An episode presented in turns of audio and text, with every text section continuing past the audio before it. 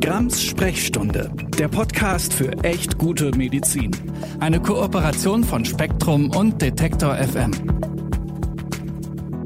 Hallo und herzlich willkommen zu Grams Sprechstunde, dem Podcast für echt gute Medizin und heute auch für mehr intellektuelle Redlichkeit im Argumentieren. Äh, bevor ihr jetzt denkt, bitte was? Ich mache das Intro heute ganz kurz, damit wir gleich loslegen können und klären können, worum es heute geht. Es geht um nichts Geringeres als die Frage, hängt wirklich alles mit allem zusammen? Oder auch, was ist ein gutes Argument und was hat das mit guter Medizin zu tun? Mein Name ist Nathalie Grams-Noppmann, ich bin Ärztin und Autorin und mein Gast heute ist die Sozialwissenschaftlerin und Philosophin Elisabeth Dös. Liebe Elisabeth, magst du dich einmal ganz schnell selbst vorstellen und dann legen wir direkt los. Ja, sehr gern. Hallo auch von meiner Seite und herzlichen Dank an dich, Nathalie, für die Einladung in diesen wunderbaren Podcast. Ich bin Elisabeth Dös. Ich bin studierte Sozialwissenschaftlerin und Philosophin und wurde auch mit einer interdisziplinären Forschungsarbeit an der Schnittstelle dieser beiden Disziplinen promoviert. Heute arbeite ich am Department für Philosophie am Karlsruher Institut für Technologie und dort befasse ich mich Tag für Tag immer und immer wieder mit der Frage, was denn nun ein gutes Argument, eine gut begründete Aussage tatsächlich ausmacht. Wie gut, dass wir dann hier zusammen darüber sprechen und heute die Frage klären, was ein gutes Argument ist und warum und was nicht und auch warum. Und im Zug der Pandemie wurde ja an unzähligen Stellen darüber gesprochen, wie wissenschaftliche Erkenntnisse zustande kommen, wie die überprüft werden und was sie vertrauenswürdig machen. Dabei wurde vor allem viel auf äh, empirische Methoden und die Verlässlichkeit von bestimmten Studiendesigns eingegangen. Aber da all diese Fragen schon so ausgiebig diskutiert äh, wurden und, und werden, ähm, wollen wir heute einen etwas anderen Fokus setzen. Wir wollen uns mit der Frage beschäftigen, was ganz unabhängig davon, ob wir uns nun im Bereich der Wissenschaft bewegen oder nicht, ein Argument, ein gutes Argument im Kern ausmacht. Und mit Blick auf medizinische Fragen, was ja das Kernthema dieses Podcasts ist, wird die Frage insbesondere mit Blick auf bestimmte Weltanschauungen und ihre argumentative äh, Zusammensetzung relevant. Vor allem bei solchen, die sich den Erkenntnissen der empirischen Wissenschaften eher entziehen. Ich sag mal Anthroposophie, Esoterik. Dazu aber später mehr. Vielleicht schicke ich noch vorweg, dass wir in dieser Folge echt auch ein wenig, äh, ich sag mal, äh, Gedankenakrobatik vollziehen und an der einen oder anderen Stelle einen etwas weiteren Bogen schlagen müssen. Bleibt also mit uns dran. Ich denke, es lohnt sich. Ja, ganz genau. Liebe ZuhörerInnen, wenn es zwischendrin kompliziert wird, lasst euch davon erstmal nicht abschrecken. Wir widmen uns heute nämlich in der Tat einer wichtigen und zugleich sehr komplexen Sache. Und da ist es ganz normal, wenn man sich zwischendrin auch mal etwas verloren vorkommt. Versucht in solchen Momenten darauf zu vertrauen, dass sich die ein oder andere Irritation im Laufe des Podcasts dann doch auflösen wird. Also hoffentlich, wir geben jedenfalls dafür unser Bestes und äh, wir freuen uns natürlich auch über Feedback, wie uns das gelungen ist. Elisabeth, bist du bereit? Wollen wir loslegen? Ja, sehr gerne. Und ich würde vorschlagen, dass wir direkt an dem anknüpfen, äh, was du in deiner Intro schon erwähnt hast. Da hast du nämlich von Weltanschauung der Alternativmedizin und ihrer argumentativen Zusammensetzung gesprochen. Und da wollen wir doch jetzt erstmal klären, was damit genau gemeint ist. Und hier ist dann auch schon die erste kleine Vorwarnung angebracht. Es wird jetzt zunächst mal kurz abstrakt danach dann aber schnell konkreter. Also, was verstehen wir hier in unserem Gespräch unter einer Weltanschauung? Darunter verstehen wir eine in sich schlüssige Idee davon, wie die Welt gestaltet ist und wie wir in ihr leben sollen. Und eine solche Anschauung besteht in der Regel aus zwei, wie man vielleicht sagen könnte, Arten von Aussagen. Mhm. Und zum einen aus bestimmten ganz klar festgelegten und damit nicht mehr verrückbaren Grundannahmen über die ganz grundsätzliche Zusammensetzung der Welt. Über das, wie sie funktioniert, welche Gesetze, zum Beispiel Naturgesetze, in ihr gelten. Oder auch nicht. Ja, oder auch nicht. Darüber lässt sich eigentlich nicht streiten. Manch einer meint das Gegenteil. Versucht's. Neben äh, diesen ganz allgemeinen Grundannahmen über die Beschaffenheit der Welt, die eben auch alle unsere Lebensbereiche beeinflussen, gibt es dann noch spezifischere Aussagen darüber, was aus diesen Grundannahmen für das Leben der Menschen in ganz bestimmten abgrenzbaren Bereichen konkret folgt, zum Beispiel im Bereich der Gesundheit. Hm, also, Grundannahmen über die Welt im Allgemeinen, die getroffen werden, sind äh, immer für jeden konkreten Lebensbereich äh, sehr entscheidende Aussagen und sie bestimmen, welche sonstigen Aussagen als schlüssig gelten oder nicht, oder? Genau. Und das klingt immer noch abstrakt. Deswegen wollen wir uns jetzt einem ganz einfachen Beispiel dafür widmen. Ähm, und da würde ich vorschlagen, wir vertreten die nun sehr, sehr belastbare Grundannahme, dass die Naturgesetze, darunter das Wirken der Schwerkraft, überall und für alle Dinge in der Welt gelten. Bisschen enttäuschend für manche, aber. Ja, lassen wir es mal so stehen. Ja. Aus dieser sehr allgemeinen ne, ganz allgemein, ist für alle immer überall gültig. Aus dieser sehr allgemein formulierten Grundannahme folgt dann im Konkreten, dass die Naturgesetze auch für mich und zum Beispiel meinen Umgang mit meinem Körper gelten. Hm. Beispiel, wenn ich vom 1-Meter-Brett in ein Schwimmbecken ohne Wasser springe, muss ich davon ausgehen, dass ich nach unten falle und sich mein Körper beim Aufprall auf den harten Boden Verletzungen zuzieht. Meine körperliche Gesundheit kann sich dem Gesetz der Schwerkraft in diesem wie auch jedem anderen Fall nicht entziehen. Also es klingt logisch. Ja, das würde ich auch sagen. Es klingt logisch und es wird jetzt wichtig, denn wir können diesen Zusammenhang auch andersherum formulieren. Wir tätigen die Aussage, dass man beim Sprung vom 1-Meter-Brett in ein Schwimmbecken ohne Wasser nach unten fällt und sich dabei Verletzungen zuzieht. Wenn wir überprüfen wollen, ob diese Aussage in unserem Weltbild als schlüssige Aussage gelten kann ohne es selbst ausprobieren zu müssen, weil das wollen wir ja vielleicht nicht, dann können wir Folgendes tun. Wir können fragen, ob diese Aussage, dass das passiert, wenn wir da runterspringen, denn mit anderen Aussagen in unserer Weltanschauung, insbesondere den gemachten allgemeinen Grundannahmen, in Einklang gebracht werden kann. Und da stellen wir fest, ja, das kann unsere Aussage. Denn die Aussage, dass wir beim Sprung hinunter ins leere Becken fallen werden, ist in der Tat mit unserer Grundannahme, dass die Naturgesetzen gelten, vereinbar. Yes. Ja, und genau, ja. Äh, ein Aha-Moment. Und jetzt formulieren wir das wiederum etwas abstrakter. Es gilt, nur wenn Aussagen zum Beispiel über die Gesundheit meines Körpers mit meinen Grundannahmen über das Funktionieren der Welt in Übereinstimmung gebracht werden können, können diese Aussagen Teil der eigenen Weltanschauung oder Teil der Theorie werden, die ich mir zum Beispiel über Gesundheit oder das Funktionieren des Körpers herleite. Nur wenn solche Aussagen mit den gemachten Grundannahmen in einen widerspruchsfreien Zusammenhang gebracht werden können, zählen sie als gültige Aussagen. Ja, manche vermuten vielleicht schon, wo, so lang, wo wir so hinwollen, aber ich fasse noch mal kurz zwischen zusammen.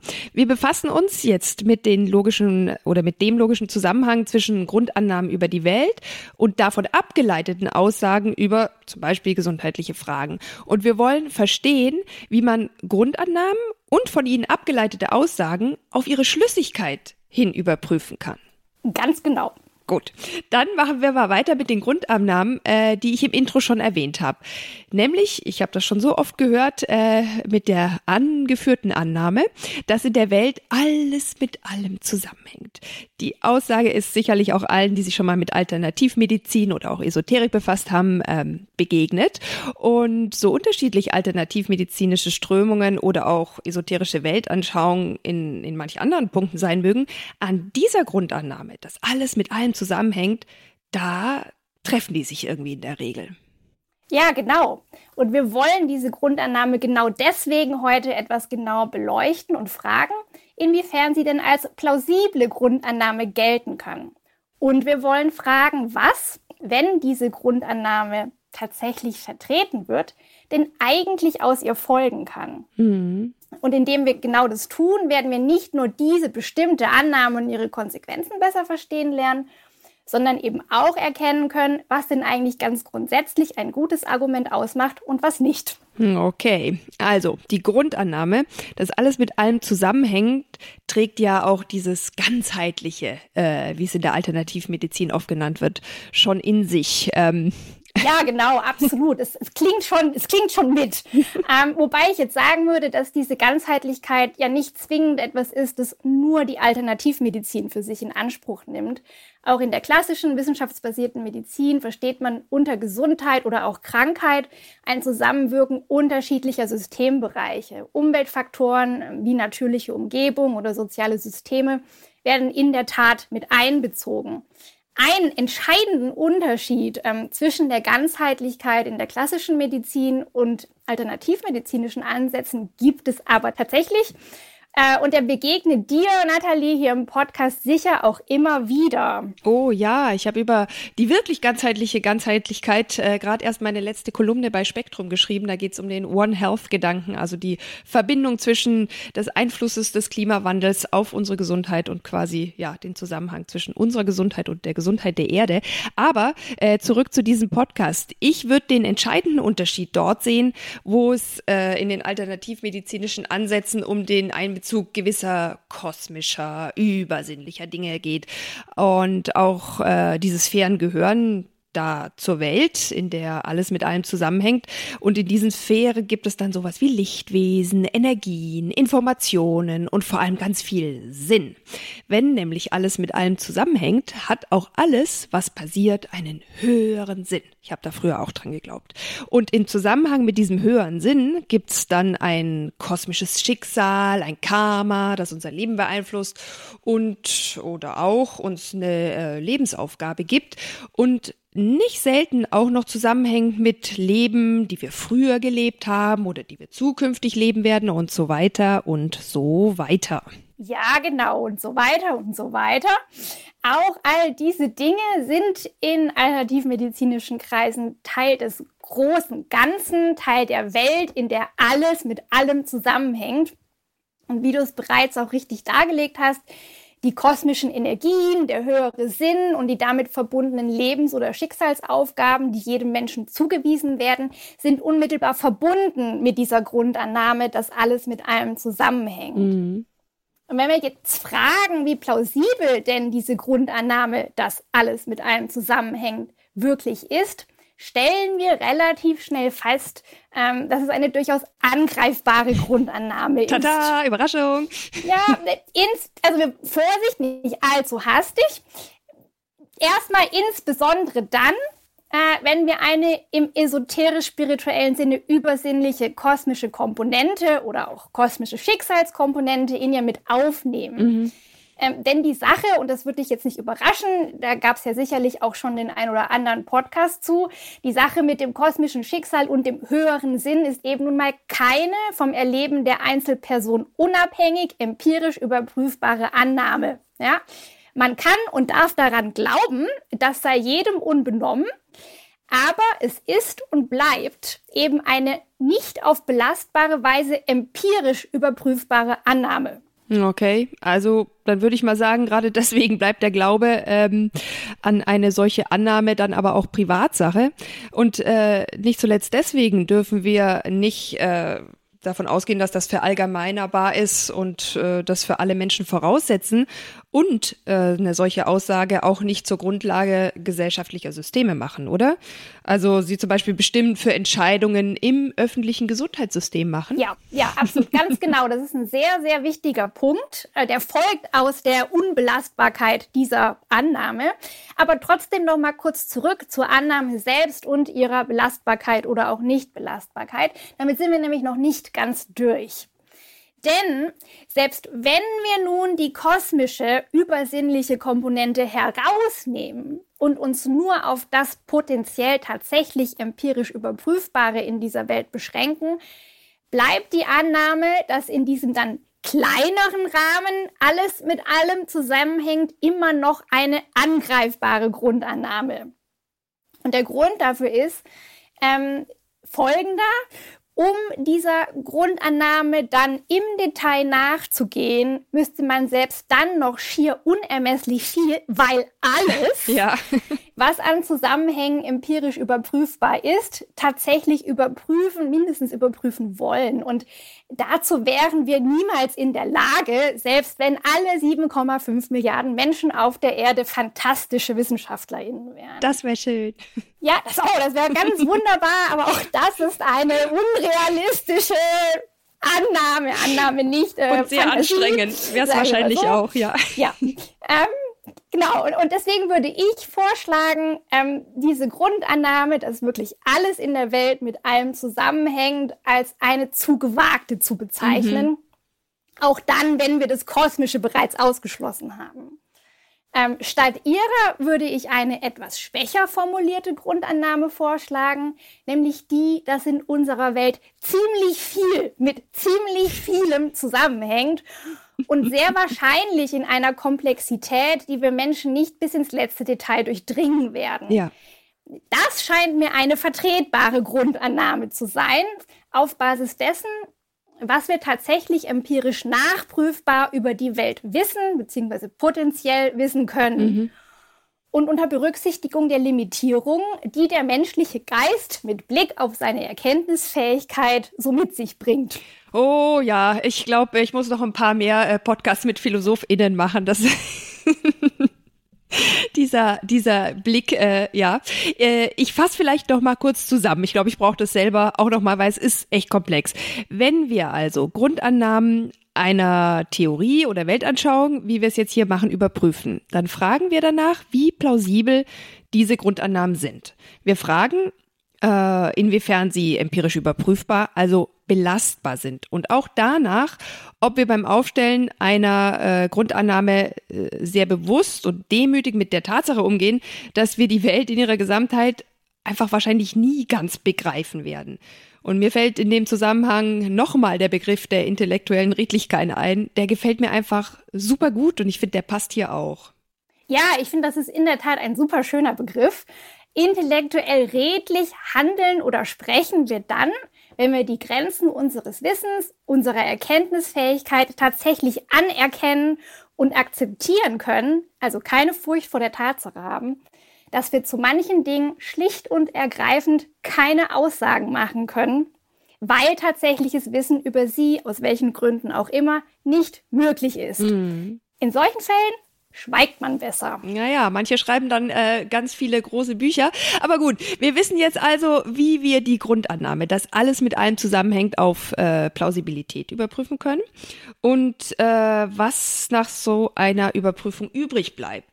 Jetzt ist es ja aber so, dass diese Grundannahme für Weltanschauungen in alternativen Kreisen eine sehr wichtige Rolle spielt, unabhängig davon, was wir hier von ihr halten.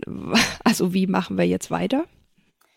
Nun, also wenn wir feststellen, dass eine Grundannahme nicht länger vertretbar ist, wird es natürlich auch gefährlich für all die Aussagen in einer Weltanschauung oder Theorie über Heilmethoden, ähm, die von einer solchen Grundannahme abgeleitet oder gestützt werden. Und ähm, dennoch sollte man nicht voreilig alles, was an dieser anzuzweifelnden Grundannahme hängt, mit in die Tonne werfen. Denn es könnte ja sein, dass unsere belastbare Grundannahme, nämlich die, dass ziemlich viel mit ziemlich vielem in der Welt zusammenhängt, ausreicht, um diese weiteren Dinge zu stützen. Mm, ja, das scheint mir ja ziemlich schnell erledigt zu sein, denn unsere Grundannahme schließt ja empirisch nicht überprüfbare Aussagen über das kosmische aus. Sprich, eine ganze Menge von alternativen Heilmethoden. Ich sage jetzt mal sowas wie Quantenheilung, Engels, Reinkarnationsquatsch, Aura-Channeling und so weiter wären dann doch aber nicht mehr tragbar. Genau, also unsere belastbare Grundannahme, dass ziemlich viel mit ziemlich vielem zusammenhängt, alles im obigen Sinne kosmische jedoch ganz klar nicht, reicht also nicht aus, um Aussagen über diejenigen alternativen Heilmethoden, die du jetzt gerade aufgeführt hast, trotzdem zu stützen. Solche Heilmethoden sollten wir also wirklich ausgesprochen kritisch gegenüberstehen. Sehr schön. Dann haben wir ja jetzt wirklich äh, im Detail Schritt für Schritt nachverfolgt, was wir hier im Podcast immer wieder annehmen, ohne das jedes Mal so klar zu erklären. Aber reicht es jetzt, sich bei der Überprüfung von Theorien oder Weltanschauungen allein auf die Plausibilität von Grundannahmen zu beschränken? Das kommt mir so ein bisschen einseitig vor. Nö, nö, das gilt nicht. Wir sind noch nicht durch mit der Sache.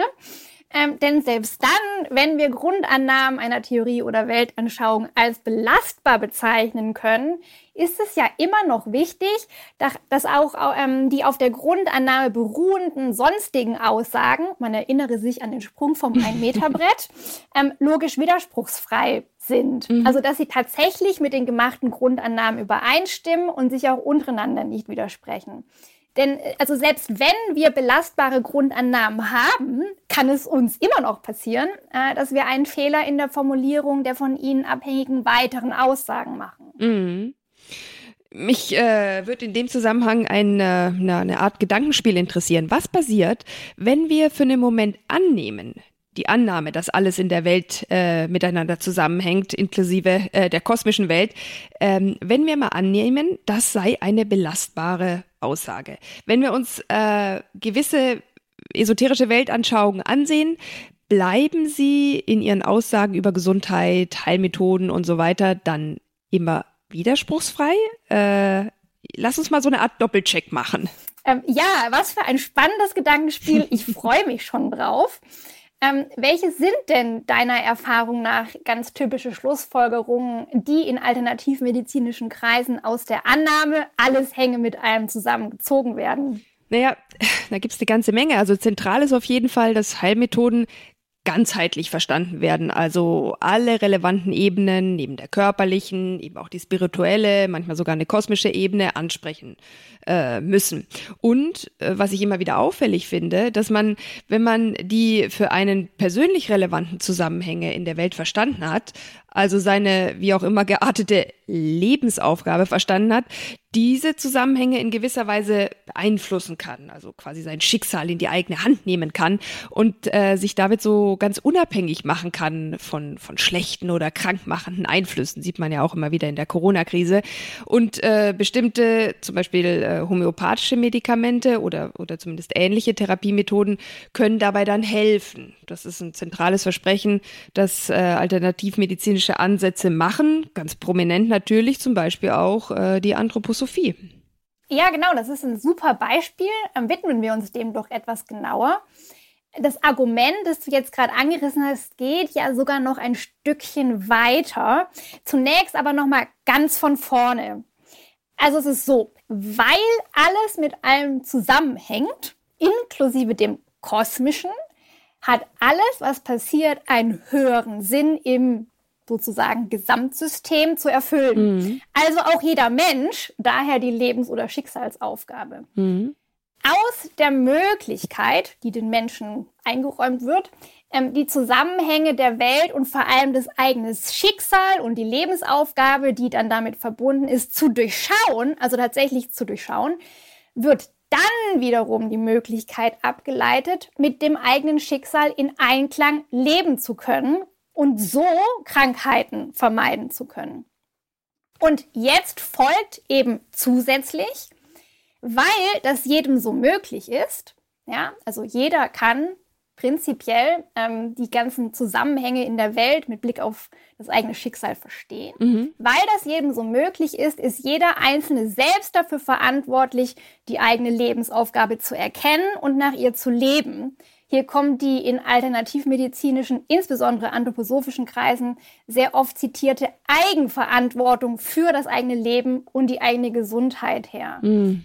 In gesundheitlichen Fragen ist in erster Linie jeder für sich selbst verantwortlich, weil es in der Vermeidung oder Heilung von Krankheiten lediglich ähm, darum geht, die eigene kosmische Lebensaufgabe zu erkennen und den höheren Sinn, den sie hat, zu erfüllen. Und wer das nicht macht oder schafft, ist, etwas flapsig, formuliert, aber dennoch auf den Punkt gebracht, selber schuld, wenn er oder sie krank wird. Mm, ja, also ich habe das auch in der Krise wirklich immer wieder äh, gehört. Äh, deswegen verzichtet man dann auch auf die Impfung. Ähm, zur Anthroposophie habe ich äh, hier im Podcast auch schon ausführlicher mit dem Oliver Rautenberg gesprochen. Wenn ihr dazu auch mehr wissen wollt, hört gerne auch mal in die Folge rein. Und ich habe auch über das Thema Eigenverantwortung und Solidarität im Gesundheitssystem äh, gesprochen. Da gibt's auch eine eigene äh, Folge. Könnt ihr auch gerne noch mal reinhören. Ist ja natürlich eigentlich ein super wichtiges Thema, wird aber manchmal auch irgendwie übertrieben oder sogar missbraucht. Ähm, warum das äh, Thema aber jetzt auch für uns hier relevant ist, äh, wo wir uns ganz grundsätzlich über die Frage unterhalten, was ein gutes Argument ausmacht, äh, sag uns dazu noch ein bisschen mehr, Elisabeth. Naja, weil wir an diesem Beispiel sehr schön sehen können, wie ein besonders schlechtes Argument eine besonders schlecht begründete Aussage aussehen kann. Denn es gibt hier ein wirklich gravierendes Problem. Die Schlussfolgerung, dass man auf diese oben beschriebene Art in Eigenverantwortung die eigene Lebensaufgabe erfüllt und sich damit unabhängig macht von krankmachenden Einflüssen in der Welt, ist nämlich gerade nicht in Einklang zu bringen mit der zu Anfang gemachten Grundannahme, dass wirklich alles in der Welt mit allem zusammenhängt. Oha, wir scheinen einen Widerspruch in einer alternativmedizinischen Methode oder einem Weltbild aufgedeckt zu haben. Wer hätte das gedacht? Ja, ja, ja, ja, aber erstmal nicht zu hastig. Lass uns das nochmal äh, gemeinsam Schritt für Schritt schauen, warum das denn so ist. Also in den Heilsversprechen, die auf Eigenverantwortung für die eigene Lebensaufgabe und damit das eigene Schicksal setzen, wird gesagt, wenn du diese Lebensaufgabe Aufgabe erkennst, kannst du dich unabhängig machen von all den ungesunden Einflüssen da draußen in der Welt. All die negativen Energien derjenigen, die noch nicht erkannt haben, wie man richtig lebt, haben plötzlich keinen Einfluss mehr auf dich. Mhm. Entscheidungen anderer Menschen, die potenziell einen schlechten Einfluss auf dich haben könnten, prallen auf irgendeine Art und Weise von dir ab. Ähm, genauso wie schädliche Umwelteinflüsse, zum Beispiel Giftstoffe, wo auch immer sie herkommen, ob aus Pflanzen, Industriegebieten oder meinetwegen auch Chemtrails. Oder Impfungen. Ähm, wenn, ja, wenn man seine eigene Lebensaufgabe erkannt hat und nach ihr lebt, hebt man sich quasi selbst aus der Abhängigkeit, dem Zusammenhang mit allem anderen heraus. Obwohl man als Mensch doch eigentlich selbst Teil von diesem Allen in der Welt ist. Okay, also das widerspricht der ursprünglich getroffenen Grundannahme. Für mich, wenn ich nach meiner Lebensaufgabe lebe, hängt plötzlich offenbar nicht mehr alles mit allem zusammen. Äh, von gewissen Abhängigkeiten, Zusammenhängen und so weiter habe ich mich dann befreit. Ich, obwohl ich doch äh, auch Teil von allem auf der Welt bin, ähm, hänge ich jetzt plötzlich nicht mehr mit der Welt zusammen. Ähm, ein großes Hä an dieser Stelle. Ja, das ist ein großer Widerspruch zu der Grundannahme, die ursprünglich mal getroffen wurde. Und noch offensichtlicher wird dieser Widerspruch, wenn man die Parole ausgibt, dass jeder Mensch Heilung erfahren kann, indem er sein kosmisches Schicksal versteht und der eigenen Lebensaufgabe füllt. Damit geht man letztendlich davon aus, dass jeder Mensch sich aus den propagierten allumfassenden Zusammenhängen in der Welt herausheben kann, sich also unabhängig von all jenen Einflüssen in der Welt machen kann, die potenziell schädlich sind. Und damit würde plötzlich ganz schön vieles in der Welt, mindestens alle Menschen, inklusive all ihrer kosmischen Schicksale, nicht mehr miteinander zusammenhängen. Also ein wirklich eklatanter Widerspruch zur angeblich allgemeingültigen und unverrückbaren Grundannahme, die ja ursprünglich in diesem, ja, in dieser Weltanschauung mal getroffen wurde. Ja ähm, dass doch wirklich alles in der Welt mit allem zusammenhänge. Okay. Also das bedeutet, dass nicht nur die Grundannahme, dass alles mit allem in der Welt zusammenhängt, eine nicht belastbare Grundannahme ist. Äh, zusätzlich ist es dann auch noch so, selbst wenn wir mal annehmen, diese Grundannahme wäre belastbar, sind alternativmedizinische Weltanschauungen, die sich auf die berufen, nicht belastbar dann verwickelt sie sich mit ihrem Verständnis von Eigenverantwortung in äh, eklatante interne Widersprüche. Genau. Also selbst wenn die von Ihnen gemachte Grundannahme belastbar wäre, ist die Art und Weise, wie Eigenverantwortung in diesem Zusammenhang konzipiert wird, logisch nicht widerspruchsfrei mit dieser Grundannahme in Einklang zu bringen. Ein Beispiel also dafür, wie besonders schlechte Argumente aussehen. Denn nicht nur ist es der Fall, dass hier eine nicht belastbare Grundannahme getroffen wurde, sondern es sind auch noch interne logische Widersprüche vorhanden. Ja, okay. Also wohin ein so verqueres Verständnis von Eigenverantwortung praktisch führt, äh, sehen wir ja an, ich sag mal, anthroposophisch inspirierten Menschen, zumindest haben wir diese Tendenz in der Pandemie wahrnehmen können, die keine Masken tragen, die sich nicht impfen lassen wollen. Naja, machen wir es an der Stelle hier zu kurz. Was passiert denn nun, wenn wir unsere belastbare Grundannahme, dass ziemlich viel mit ziemlich vielem zusammenhängt, genauer anschauen? Was würde aus ihr mit Blick auf die Eigenverantwortung folgen? Also wenn wir jetzt davon ausgehen, dass ziemlich viel mit ziemlich vielem in der Welt zusammenhängt, also von der Annahme, von der wir anfangs meinten, dass sie durchaus getroffen werden kann. Das geht doch durch, ja. Ja, dann können wir empirisch tatsächlich sehr einfach überprüfbar sagen, dass wir Menschen definitiv miteinander zusammenhängen. Ähm, wir sind voneinander abhängig und auch füreinander verantwortlich. Denn niemand kann sich dieser gegenseitigen Abhängigkeit wirklich entziehen.